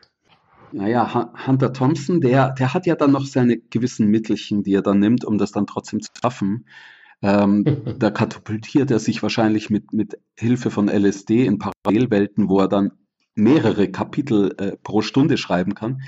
Äh, das, das ist mir nicht zur Verfügung. Also ich muss schon ein bisschen diszipliniert mich morgens hinsetzen und mich dann ans Schreiben machen. Mhm. Jeden Tag. Hunter Thompson ist wahrscheinlich auch kein nebenberuflicher Autor, oder? Und äh, wenn du dich morgens hinsetzt, wie Thomas Mann, vier Stunden oder wie ist deine Zeit? Naja, manchmal, ich gebe es zu, manchmal lese ich dann erstmal meine E-Mails und muss dann mich erstmal in den Tag reinfinden. Und dann beginnt das damit, dass ich erstmal korrigiere, was ich am Vortag geschrieben habe. Manchmal schreibe ich da auch mhm. einiges um. Und dann darauf bauend versuche ich dann das nächste Kapitel zu schreiben. Manchmal mhm. schreibe ich auch abends, also Mal so, mal so. Du hast einen Bauplan vorher schon. Du weißt, was in dem Kapitel stehen soll. Ich habe äh, früher war mein Bauplan viel exakter und detaillierter als heute. Ich habe äh, meine ersten Bücher so geschrieben, dass ich wirklich Kapitel für Kapitel schon wusste, was da passieren wird. Ich hatte Angst davor, mich da irgendwie ja zu verzetteln und Dinge zu schreiben, die ich dann sowieso wieder in die Tonne werfen muss. Und jetzt ist es so, ich weiß, wie es ausgeht. Ich weiß die, die wichtigsten Wendepunkte im Roman, die weiß ich vorab. Ich kenne meine Figuren möglichst gut. Aber ich lerne sie dann auch zum Teil erst beim Schreiben so richtig kennen und lasse sie ganz einfach agieren. Ich werfe sie in eine Situation und vertraue darauf, dass mir dann schon einfällt, wie sie sich dann verhalten werden. Die Figuren sind ja jetzt schon eingeführt. Ja, die, die Hauptfiguren und die wichtigsten äh, Figuren im privaten Umfeld meiner beiden Hauptfiguren, die, die kenne ich natürlich schon recht gut. Aber es gibt ja immer wieder mit jedem Fall auch neue Täter, neue Figuren, neue Opfer, neue Zeugen und so weiter. Also jede Menge Figuren, die ich erst kennenlerne beim Schreiben. Das, das ist nicht von vornherein so festgelegt. Äh, da fallen mir manchmal Details auch später erst ein, die ich dann noch einfügen muss. Und so passt sich die Story so langsam den Figuren an. Die müssen ja lebendig sein, die dürfen ja nicht eine reine, reine Funktionsträger der Handlung sein, sondern Menschen, wo man nachfühlen kann, warum sie jetzt in der und jener Situation sich auf die oder jene Art verhalten. Mhm. Mhm. Äh, Finde ich sehr spannend. Äh, also bei meinem, bei meinem ersten Buch habe ich es wirklich so fließen lassen. Also da hat sich irgendwo so, so, so immer wieder die nächste Situation, die nächste Situation ergeben. Aha, aha. Ähm, jetzt, jetzt bei, bei Autonomy war es so, dass die Agentur gesagt hat, oh, wir hätten gerne einen Plotplan. Da hatte ich aber gerade ja. erst den Anfang und habe mir gedacht, oh, ähm, das heißt, ich muss das ja jetzt von Anfang bis Ende durchstrukturieren, zumindest grob durchstrukturieren. Das war dann ganz ungewohnt für mich. Aber sie haben ihren Plotplan bekommen und ich glaube, da draußen ist ein ganz gutes Buch geworden. Ja. Mhm. Naja, eine Agentur muss ja auch, ähm, die auf Verlagssuche geht, muss die Agentur ja was vorweisen können. Ähm, ja, also ein genau. Exposé genau. ist da schon wichtig. Und, und auch ich, ich, ich meine, ich bin im Moment nicht auf Verlagssuche, ich habe ja einen Verlag, aber auch der will wissen, was ist es denn, was du als nächstes schreiben willst? Und da muss ich auch erstmal ein Exposé vorlegen und ähm, ich fange dann auch erst an zu schreiben, wenn ich da grünes Licht habe. Das heißt, ich muss mir da schon so ein paar Gedanken machen und nicht nur den Anfang wissen, nicht nur das wissen, was dann auch am Ende dann äh, als Klappentext auf dem Buch steht, sondern ich muss auch meinen Schluss kennen und, und äh, nur so kann ein Verlag auch wissen, alles hat Hand und Fuß, was sich äh, die Autorin oder der Autor da ausgedacht hat. Also ein Exposé muss auch schon den Schluss beinhalten. Und, ja. und da glaube ich, ähm, da liegt auch immer das, die, die größte Schwierigkeit, ähm, manche, manche Autoren denken, sie haben eine gute Ausgangsidee und schreiben dann einen wahnsinnig spannenden Thriller und am Schluss wissen sie selbst nicht so recht, wer ist jetzt eigentlich mein Täter und dann basteln sie sich was zurecht. Und das merkt man dann den Büchern manchmal auch an, wenn ich dann das, so ein Buch gelesen habe und denke, ja, bis, bis auf die letzten Seiten war es super, aber am Schluss denke ich mir dann, warum hat sie ihn hm. umgebracht? Die hätten sich ja auch scheiden lassen können. Oder hat er nicht die, Das sagst du. Warum hat er sich viel einfacher, jemanden umzubringen? Oder warum hat er sich in die Gefahr gebracht? Er hätte doch auch die Polizei rufen können. Also solche Fragen entstehen, dann, dann hat, hat sich der Autor oder die Autorin nicht, nicht nötigen Gedanken gemacht. Also das muss man schon vorher klären, bevor man anfängt zu schreiben, finde ich. Aber der Rest, da kann man auf seine Intuition und auf seine Fantasie schon vertrauen. Du sprichst aber ein allgemeines Problem an, äh, wozu auch noch der Abgabetermin gehört. Die Bücher kippen meistens äh, um die Mitte herum und sind schwächer im zweiten Teil. Und warum? Weil der Autor plötzlich gemerkt hat, ich habe ja gar nicht mehr so viel Zeit, das muss ja zu Ende gebracht werden. Und deswegen ist der zweite Teil oft nicht von der Qualität. Die meisten Bücher sind im zweiten Teil schwächer und wie du gerade sagst, gegen Ende wird's ganz furchtbar. ja, ich, ich habe manchmal das Gefühl, bei meinen Büchern ist es eher andersrum, dass die erst so ab der Mitte so richtig in Fahrt kommen. Aber, und, und am Anfang vielleicht das ein bisschen, naja, hm, auch einen Tritt braucht. Ähm, oft, oft arbeite ich dann am Ende vor dem Abgeben gerade nochmal am Anfang, damit der auch schon ein bisschen flotter ist. Ähm, mhm. Also mir persönlich tut so eine Deadline sehr gut, weil die ja, bringt ja. mich zur Disziplin. Ähm, die bringt mich wirklich ans Schreiben und ans, ans harte Arbeiten, was nötig ist beim Schreiben. Und ohne das äh, wäre ich, glaube ich, ein bisschen lost. Auch ohne Bahnfahren und ohne Bogen hätte ich dann vielleicht ein bisschen Probleme, mein Buch überhaupt zu Ende zu bekommen, wenn da nicht immer wieder die Erinnerung daran wäre, hey, du musst ja äh, am so und so vielten das Buch geben. Das tut schon gut. Mhm. Und dann bemühe ich mich, möglichst auch schon ein paar Wochen vorher fertig zu sein, damit ich dann die Zeit habe, das auch nochmal zu überarbeiten und wirklich was abzugeben, wo ich dahin mhm. kann. Das klingt gut. Ja. In Ausgabe 61, da ging es um das Jahr der Gier, Horst. Da hast du uns schon verraten, dass es da auch ein Zufall war, der dich auf die Geschichte gebracht hat. Jetzt ist es halt der Krieg, der dann mittendrin begann, der dich die Geschichte hat noch weiter spinnen lassen. Ich möchte natürlich noch ein bisschen mehr hören. Und das Buch ist ja, ja da. Du musst dich jetzt nicht mehr an diesen gelben Zettel halten, der bei mir drin klebt, wo drin steht, dass man nichts draus verraten darf. Ich will trotzdem nicht zu viel verraten, weil äh, so, ich, wenn ich jetzt ähm, von Anfang bis Ende erzählen würde, kauft es ja dann keiner, weil man dann ja schon die Auflösung hat. Aber ich kann so viel verraten, es gibt eine neue Figur, so eine Art äh, wichtigste Hauptfigur, äh, Nebenfigur. Das ist ein Journalist. Ein Journalist, der seinen Job als Sportreporter äh, beim öffentlich-rechtlichen verloren hat, weil er da mal so eine, ja, so ein bisschen so eine rassistische Bemerkung gemacht hat. Und die hat er dann auch noch unglücklich verteidigt und dann war er nicht mehr tragbar. Dann hat er seinen eigenen ähm, Videokanal auf YouTube äh, gegründet und und da hat er dann so ja immer mehr sich so auf diese populistische Schiene begeben, bis er dann jetzt einen ähm, einen, ein Magazin bekommen hat, das er moderieren darf in einem Privatfernseher von einem Milliardär, der so ein bisschen was gegründet hat, wie im amerikanischen Fox News zum Beispiel. Und es gibt ja in Frankreich tatsächlich einen äh, Journalisten, der in so einem entsprechenden Privatsender Moderator war und dann kandidiert hat äh, auf der ganz rechten Seite. Der hat Marine Le Pen noch recht, rechts äh, überholt und ich wollte jetzt den Typen nicht ganz so unangenehm machen. Es, er, ist, er hat seine, seine guten Seiten auch. Man kann zum Teil mit ihm mitfiebern, ob er sich jetzt wirklich auf einlässt, auch so eine rechte Partei mal anzuführen. Das wird ihm angetragen.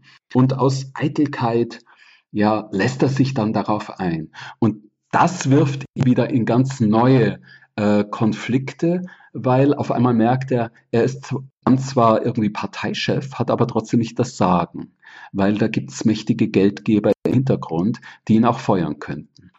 Ja, und äh, wie dann ein Mensch auf solche Konflikte reagiert, das, das hab, fand ich selbst spannend und wollte ich, wollte ich so ein bisschen beim Schreiben ja, erfahren und erlernen. Und, äh, und so ist diese Figur äh, des Christoph Urban entstanden und der Roman beschreibt auch so ein bisschen sein Schicksal. Und natürlich hat er auch ein bisschen mit der Mordgeschichte zu tun. Also das gehört ja dann dazu. Klingt wirklich spannend. Mein Traum ist ja immer noch irgendwann mal in so einem Eckart-Krimi aufzutauchen. Da war ich ehrlicherweise froh, dass der Christoph heißt und nicht Christian. Vielen Dank.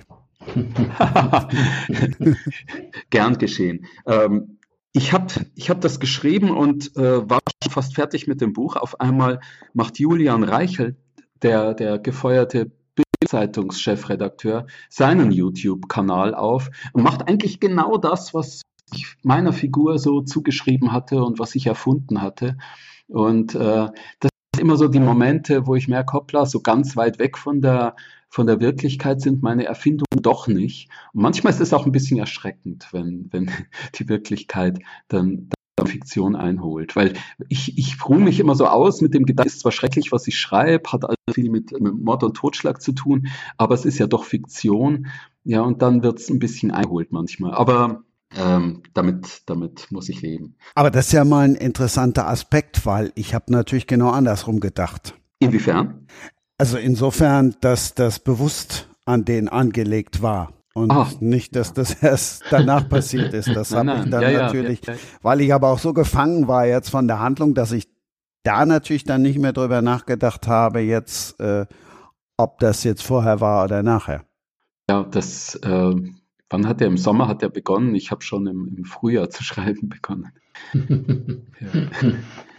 Aber fand, fand ich witzig. Und ich habe mir dann natürlich auch seinen, seinen äh, YouTube-Kanal angeguckt und gemerkt, ich kann da so ein bisschen sein, seine Rehweise ja ein bisschen karikierend ähm, übernehmen für meine Figur.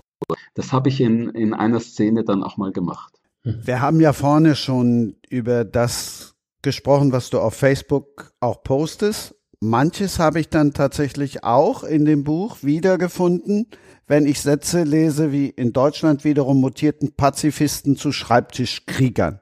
Also da ist, steckt auch viel eigene Meinung drin. Oder? Auf Facebook ja, das mache ich manchmal. Im, Im Roman weniger. da stecken viele Meinungen drin. Also da stecken ja auch rechte Meinungen, da stecken linke Meinungen drin, da steckt eigentlich alles drin. Ich würde sagen, ich versuche eher so ein bisschen das, das politische Leben abzubilden. Ich habe keine, keine Botschaft, die ich, äh, die ich da ähm, in die Welt posten möchte, sondern ich will lieber die, die Leute zum eigenständigen Nachdenken anregen. Also das Anregen ja. Ich will ein Fenster öffnen in die Wirklichkeit. Es soll keine, keine Märchenwelt sein, über die ich schreibe. Also kein, es ist kein, kein lustiger, netter Heimatkrimi, wo am Schluss äh, der Täter hinter Gittern kommt und die Welt ist wieder in Ordnung. Bei mir bleibt die Welt in Unordnung, auch wenn der Fall gelöst wird. Ähm, weil alles andere würde ich ein bisschen, naja, ein bisschen verlogen finden. Und wenn du daraus vorliest jetzt, wonach gehst du da? Also du wirst da möglichst wenig äh, verraten und die Spannung aber hochhalten bei deinen Lesungen. Ich nehme an, du liest ungefähr 45 Minuten oder eine Stunde. Ja, äh, die, die Lesung, die, die kann anderthalb Stunden dauern, aber die Hälfte davon der Zeit plaudere ich über, über mich, über das Schreiben, über das Thema, über meine Figuren und so. gelesen wird, werden dann vielleicht 60 Minuten, so ungefähr. Und ähm, ich bemühe mich da ein Stückchen Handlung ähm, nachzuzeichnen. Natürlich lese ich da nicht einen kompletten Handlungsstrang, ich muss ja stark kürzen. Mhm. Ähm, aber ich versuche da einen roten Faden zu haben und nicht alle Aspekte vorzustellen, weil ich habe die Erfahrung gemacht, dann, dann äh, zerfasert der ja. Abend man muss schon so ein bisschen roten Faden haben. Mhm. Und mir immer besonderen Spaß macht, ist natürlich auch, wir hatten gerade schon das Thema Cliffhanger, mit einem Cliffhanger zu enden, sodass die Leute dann auch wirklich gespannt sind zu wissen, wie es weitergeht. Mhm. Das, mhm. das zu so einer Lesung dazu. Mhm. Und äh, wirst du auch einen Mord vorlesen, wie gemordet wird? Nee, das wird ähm, jetzt mit diesem Buch nicht der Fall sein. Mhm. Aber spannend sind dann auch manchmal die Diskussionen nach der Lesung. Also ich lade dann immer das Publikum natürlich dazu ein, mir Fragen zu stellen, weil ich will ja nicht der Einzige sein, der quatscht und quasselt. Das äh, mache ich zwar äh, über, über die meiste Zeit und über lange Strecken, aber dann soll mir auch das Publikum gerne Fragen stellen. Und ich erlebe immer wieder, dass es dann auch manchmal sehr lebhaft wird und jetzt nicht sehr kontrovers, aber schon auch, dass interessante Fragen kommen und, und ich selber so ein bisschen zum Nachdenken angeregt wird, werde. Und das, das macht Spaß. Mhm. Also ich lausche auch ganz, ganz neugierig, weil ich ja noch nie eine Lesung äh, selber gemacht habe, aber vielleicht jetzt dann mit dem Buch ein paar anstehen. Also da über irgendwelche äh, ja, Best Methods oder sowas, äh, ja, bin ich ganz neugierig. Dietmar, wie ist das bei dir bei Lesungen? Ja, ich bin ja ein äh, satirischer Autor. Bei meinen Lesungen geht es lustig zu und ich eröffne in der Regel immer mit einem mit meinem ersten Erfolg, das ist das Gummibärchen-Orakel. Das Gummibärchen-Orakel ist ja eine Parodie auf die Esoterik. Man nimmt eine Gummibärchentüte und mit geschlossenen Augen holt man fünf Bärchen raus. Und dann kann man im Buch nachgucken, was diese Kombination, die man da gezogen hat, bedeutet. Sind es jetzt vier gelbe und ein rotes? Das bedeutet natürlich was ganz anderes als drei weiße und zwei grüne zum Beispiel. Ne? Und äh, dann geht es ganz einfach, dass ich jemandem aus dem Publikum bitte, so mutig zu sein, vor allen anderen eine Kombination zu ziehen und die deute ich dann vor allen anderen. Und damit ist sofort eine sehr lustige Stimmung hergestellt. Die Deutungen sind äh, frech, aber enden in der Regel positiv. Also gut, das kannst du bei deinem Buch natürlich nicht, ma äh, nicht machen. Aber dieses äh, autonome Fahren, damit da kannst du, ist ja vorhin erwähnt worden, das mit dem Karussell, das ist ja wirklich ein ganz gutes Beispiel. Das ist uns ja gar nicht so fremd, das autonome Fahren. Damit würde ich einsteigen. Dann, nochmal, das, damit das nicht so ein Schreckgespenst ist, äh, damit nicht nur die Meldungen von irgendwelchen gecrashten Google-Autos aus Amerika da zitiert werden. ja, ja, genau. Sondern wir wollen friedlich Karussell fahren. Bloß immer, immer rechts rum, oder? Ich fahre die nicht mehr links rum, die Karussells. Habe ich so den Eindruck. Ja, Oder nicht mal das wissen wir. Also das musst du natürlich vor deiner ersten Lesung beherrschen, die Karussellfahrt. ich glaube ja nicht ganz an das autonome Fahren, weil äh, wenn, wenn ich im Karussell abstürze und querschnittgelähmt bin, dann kann ich wenigstens den Betreiber des Karussells darauf verklagen, dass er mir den Rollstuhl bezahlt. Aber äh, stiehlt sich ja da aus der Verantwortung und, und sagt, äh, wir bieten autonomes Fahren an, aber der Fahrer muss selber äh, gucken, dass er nicht verunfallt. Und schon ist das nicht mehr richtig autonom. Schon ist es doch wieder meine Sache und ich kann nicht nebenher äh, eine Serie streamen oder, oder was man auch sonst im Fond des, des was anstellen kann. Äh, Erzähl doch mal, was du so angestellt hast im Fond. Ja, wo, wobei ich, ich, ich könnte mir vorstellen, dass sich das wahrscheinlich jetzt auch über die Zeit ändert. Und wie wir ja jetzt unterwegs sind, äh, wie heißt es jetzt mit Level 2 oder vielleicht sogar Level 3 fahren, äh, da ist der, der Fahrer selber quasi verantwortlich. Wenn der Fahrer irgendwann zum Passagier wird, ich denke da nicht mehr.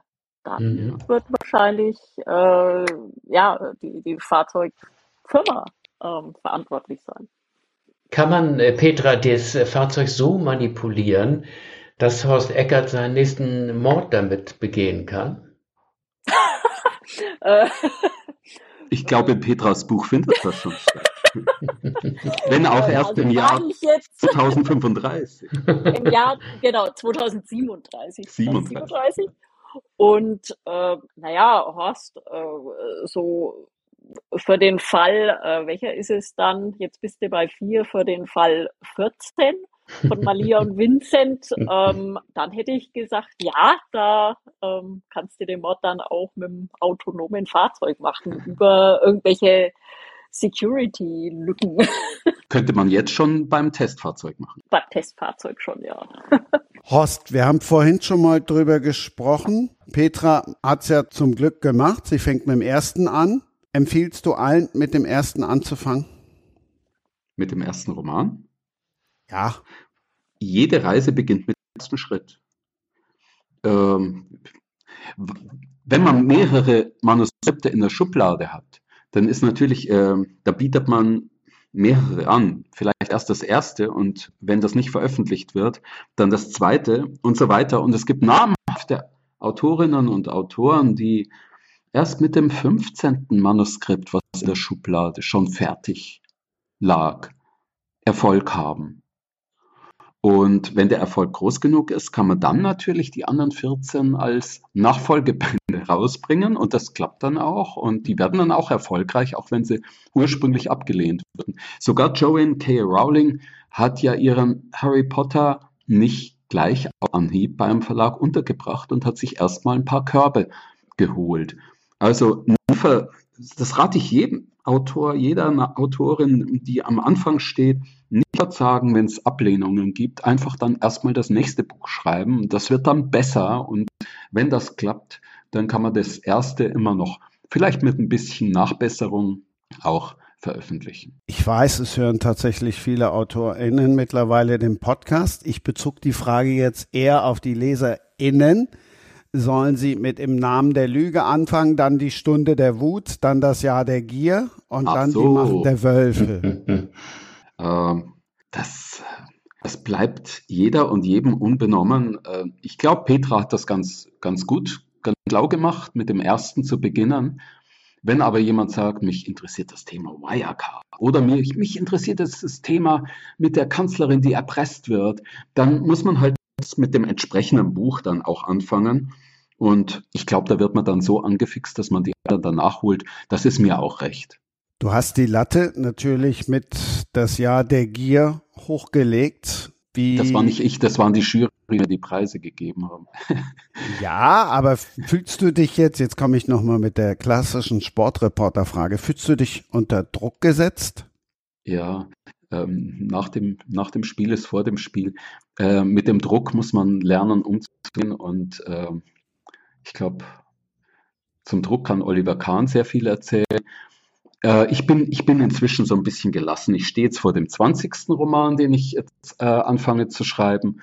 Und ähm, da weiß ich schon, um was es gehen wird. Wie gesagt, das Exposé muss man immer dem Verlag erstmal vorlegen und der hat das jetzt abgenickt und jetzt bin ich sehr guten Mutes und blende alles andere aus. Und eigentlich ist das das Wichtigste, dann nur auf seine eigene Geschichte zu gucken und nicht auf das ganze Hintergrundgerausche und äh, was, was mit den vorherigen Büchern war oder was mit anderen Büchern ist. einfach auf die eigene Geschichte konzentrieren und dann versuchen, das möglichst gut zu schreiben. Das, das nehme ich mir vor. Also es ist ein sehr schönes Schlusswort im Grunde schon und äh, wir äh, haben diese gütige Stimme von Horst, finde ich auch äh, ange angenehm zum Ende zu hören. Das ist, da spricht so eine gewisse Weisheit, finde ich. Mein, mein erstes Buch ist Mitte der 90er erschienen. Also ich bin alt genug, um zwar nicht weise zu sein, aber ein bisschen abgeklärt zu klingen. Ja, ja. ich wollte sagen, ich freue mich jetzt erstmal äh, mit dem ersten Roman oder mit dem ersten Krimi als Urlaubslektüre anzufangen und werde mich dann so nach und nach auf jeden Fall bis zu Buch 4 durchlesen. Das, das kann ich schon versprechen. Und ich, und ich freue mich auf dein Buch. Ah, okay. Und Feedback wird kommen, Petra. Okay, super. Ich warte drauf. Dann gibt es jetzt noch eins für Horst. Gerade nach dem Jahr der Gier habe ich persönlich gedacht, das wird verdammt schwer zu toppen. Aber Horst Eckert gelingt auch mit dem vierten Band wieder eine Steigerung. Andere Reihen lassen gerne nach. Die Fälle für Melia und Vincent schaffen genau das Gegenteil. Ach, danke. Mensch, Christian, jetzt machst du mich noch happy. ja, wenigstens einmal. Ne?